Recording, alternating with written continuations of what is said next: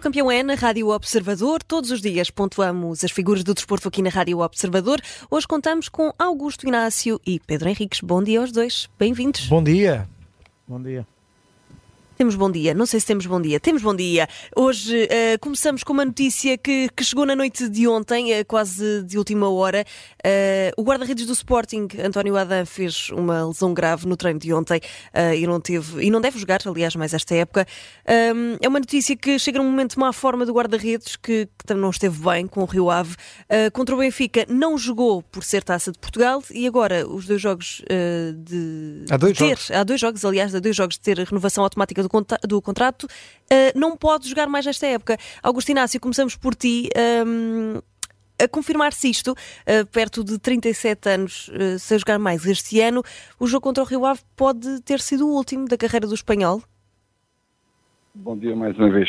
Ora, deixa-me dizer que é uma notícia que não é boa para o Sporting, como é Uhum. evidente, Uhum. porque além de não contar com o seu guarda-redes eh, titular, independentemente de estar em baixo de forma ou não, eh, tem sido titular da, da Liga Portuguesa, o Sporting deixa de ter um guarda-redes também depois no banco, Uhum. possa, eh, enfim, eh, estar, estar, estar pronto para, para alguma coisa que possa acontecer ao Franco Israel. Mas deixa-me dizer também que esta é a grande oportunidade do Franco Israel também Claro. porque andou tanto tempo à procura de, de- de- de- de uma sequência de jogos para poder, eh, enfim, dizer qual é o seu valor.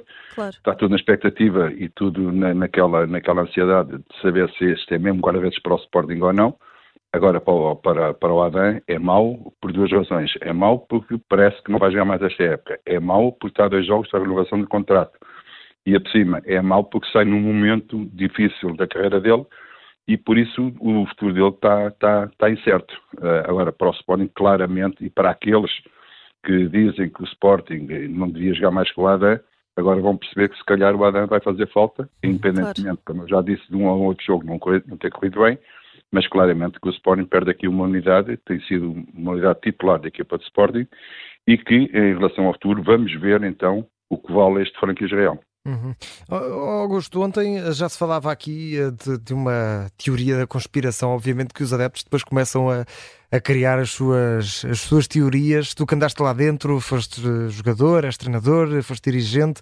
Eh, Acreditas que isto pode ser uma, uma forma do Sporting afastar o jogador? A lesão aconteceu no treino de ontem, na informação do treino o Sporting dizia que os jogadores treinaram normalmente, ou seja, não havia nenhuma indicação de lesão. Agora o Sporting esta manhã já confirma a lesão, a lesão do jogador, mas sem confirmar o tempo de, de ausência, o tempo de paragem. Tu acreditas que, isso- que isto pode ter sido aqui uma forma de Adan ter sido afastado ainda um- dois, dois jogos antes de ter o, o contrato renovado? Ou não se brinca com estas coisas, com lesões? Não, tens razão, não se brinca com estas coisas, porque o Sporting não é assim. O Sporting não aproveita qualquer coisinha para depois poder tomar uma posição em relação ao futuro do guarda-redes, em relação se quer ou não renovar o contrato. Até porque o contrato que o Adam tem com o Sporting está realmente a dois jogos de renovar automaticamente esse contrato. Mas, eh, sinceramente, eh, eu acho que aqui não há nenhuma conspiração nenhuma. É azares que um profissional tem ao, ao longo da sua carreira. Este foi um azar que bateu agora à porta num momento difícil para o Adam e também para o Sporting, porque o Sporting precisa do Adam, quer queiramos quer não. De qualquer das maneiras, eh, eu não, não, não acredito que fosse um aproveitamento de uma lesão para, para fazer eh, alguma decisão ou para ter alguma decisão em relação ao futuro do guarda-redes. E Augusto, continuamos contigo. Achas que, que o Sporting devia ir buscar algum guarda-redes sem contrato até ao final da época? Não, o Sporting, eh, o Sporting tem lá um terceiro guarda-redes que ninguém fala, não é? Uhum. Eh, nem eu conheço tão bem o valor do guarda-redes para estar aqui a emitir uma opinião que precisa já de, con- de contratar um guarda-redes, porque parece que pela, pela, pela, pelas leis que o Sporting pode contratar um guarda-redes. Estás a falar do terceiro, Agora- estás a falar do Diogo Pinto ou do Francisco Silva? O Calá, entretanto, foi emprestado.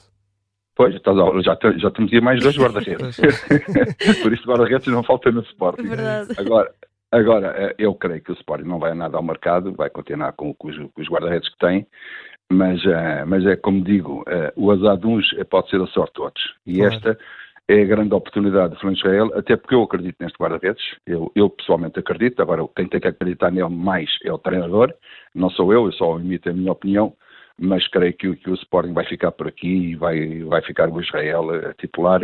Uhum. Desde que se confirme a lesão do, do Adam até ao final da época, acho que é o Franco Israel que vai, vai, vai ser titular até ao final da, da, época. Mas olha que na época em que tu foste campeão uh, e não foi escolhido por ti, acredito, porque já chegaste já com a época em andamento, o Sporting tinha ido buscar um guarda-redes ao Manchester United e esta época há um tal David Derrea que anda aí sem clube que também veio do United. Podia ser aqui um amuleto, não? não, sei se, não, não, não se o Sporting não. tem dinheiro para pagar o. Ora bem, tá, chegaste lá, chegaste lá.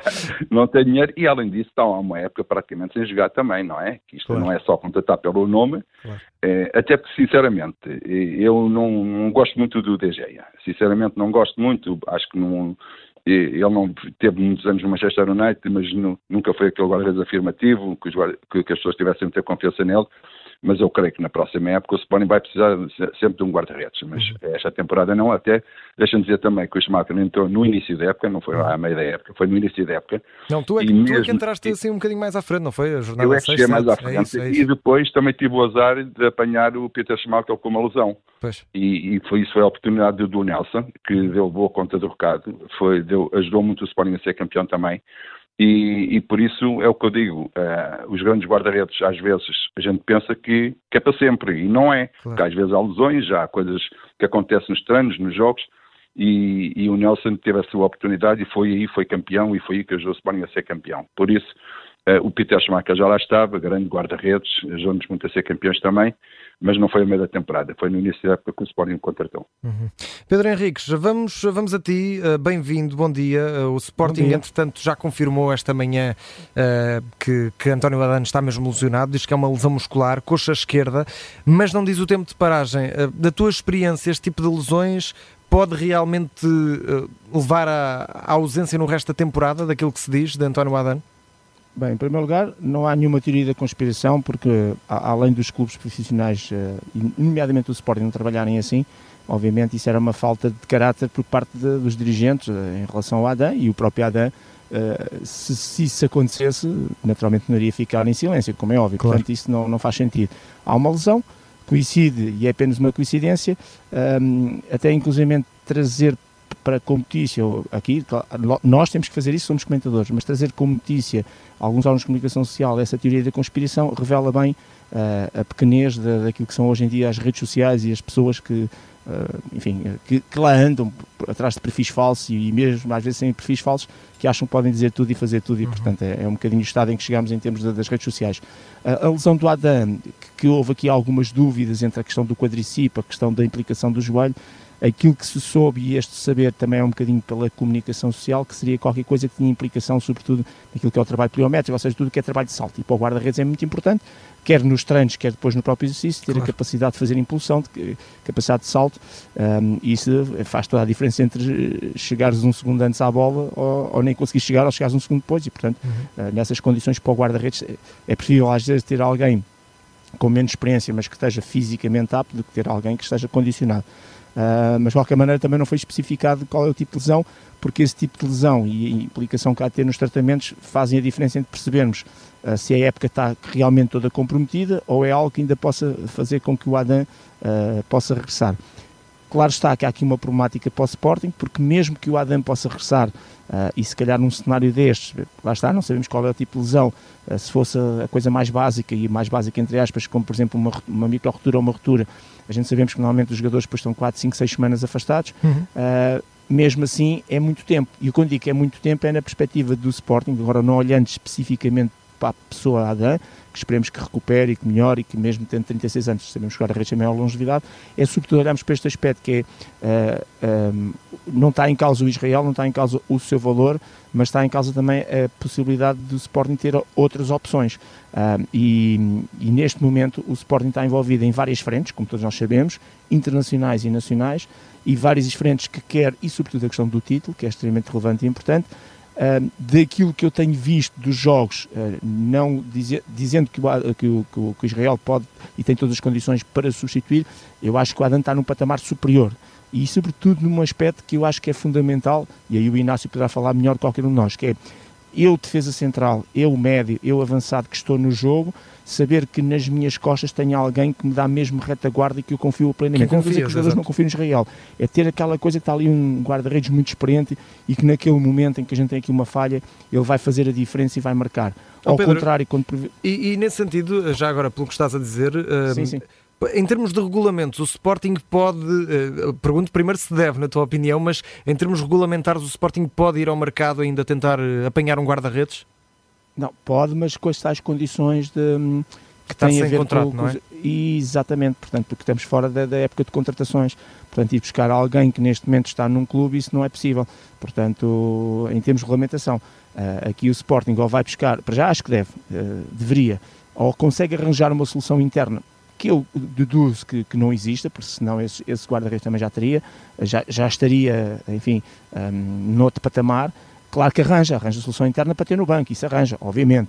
Agora, eh, a questão aqui que se coloca é, se calhar era importante o Sporting tentar ver se realmente neste mercado que, ainda, que é possível fazer, se há alguém que possa dar, nem que seja para um contrato para seis meses, aquelas coisas que se fazem, uhum. já não, não, seria virgem. O Benfica também não teve o Brooks, não resultou, foi buscar o Central para resolver uma problemática na altura de centrais. Pronto, é, é um bocadinho por aí que o Sporting eh, poderá ter que eventualmente fazer, porque o Sporting quer ser campeão. E neste momento há esta questão aqui, não quer dizer que o Israel não vá agarrar a oportunidade. Agora, não estando aqui, e termino com isto, Imaginemos que, por absurdo, acontece qualquer coisa ao Israel do seu ponto de vista de lesão.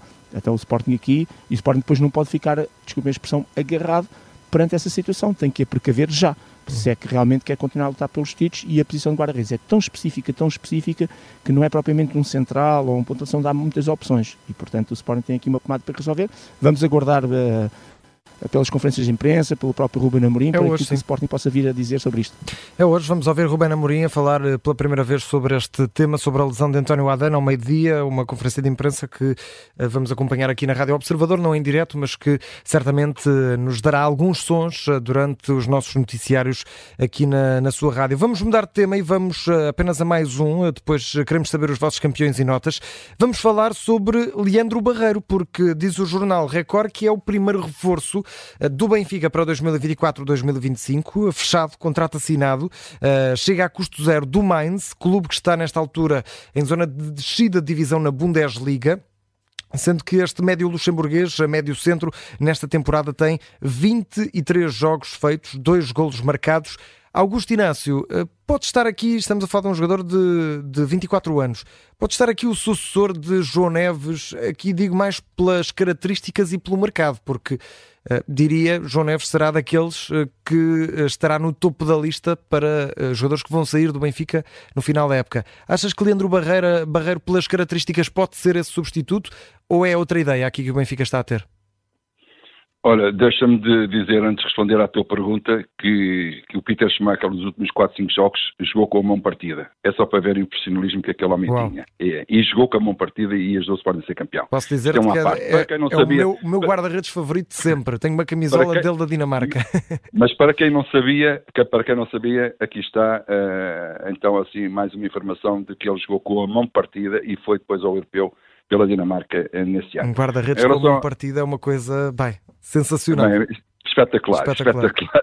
Uh, treinava com os pés só, que as mãos não treinavam, e depois punha uma tala na mão e jogava a baliza com a mão aberta porque ele não podia mexer os dedos. Por isso está a saber como é que o Sporting foi campeão com um guarda-redes mesmo com uma um maluco. Não, não, o Sporting é, era a melhor equipa e foi campeão com todo o mérito, com uns partidas, pés partidos, o Sporting é campeão daquele ano. Agora, em relação a este médio do, do, do Benfica, o Benfica já anda a trabalhar em relação ao futuro de algum tempo para, para trás. Uh, o Benfica já contratou jogadores eh, novos para a próxima temporada, este é mais um que chega. A ideia que fica é que realmente o João Neves pode estar eh, de saída, é a ideia que fica, uh, e o Benfica, uh, antes da temporada terminar, já está a precaver e até poder ter informações, ou deve ter provavelmente os empresários de volta do, do Rui Costa a falar de, de alguns jogadores, e o João Neves já ser um deles para ser transferido, e o Benfica está-se a precaver porque sente, e até porque o Benfica também precisa de vender, atenção. O Benfica não está tão bem de, de, financeiramente como toda a gente diz, que é um mãos largas, gasta muito dinheiro, vende muito bem, mas o que é certo é que o Benfica também precisa de, de, de algum dinheiro extra e esse dinheiro extra tem que ser a venda de jogadores para equilibrar as suas contas. E nesse aspecto o João Neves é realmente um jogador que pode dar muito dinheiro ao Benfica. E talvez seja por isso que o Benfica já contratou este jogador, provavelmente para o lugar do João Neves. Uhum. E Pedro Henriques, uh, a confirmar-se, uh, surpreende este movimento de mercado do Benfica, uh, um jogador de equipa em zona de descida de divisão na Alemanha, luxemburguês, não é propriamente um mercado habitual. Sim, mas uh, é sobretudo pela posição que ela ocupa. A posição uhum. principal é médio centro, mas ele depois tem posições secundárias, no fundo faz aquilo que. Tanto vai lá, ou seja, é um 8, pode ir a 6, pode ir a quase a 10. Portanto, ele é médio centro, mas também faz médio ofensivo e médio defensivo, e portanto é uma zona do campo onde se calhar o Benfica.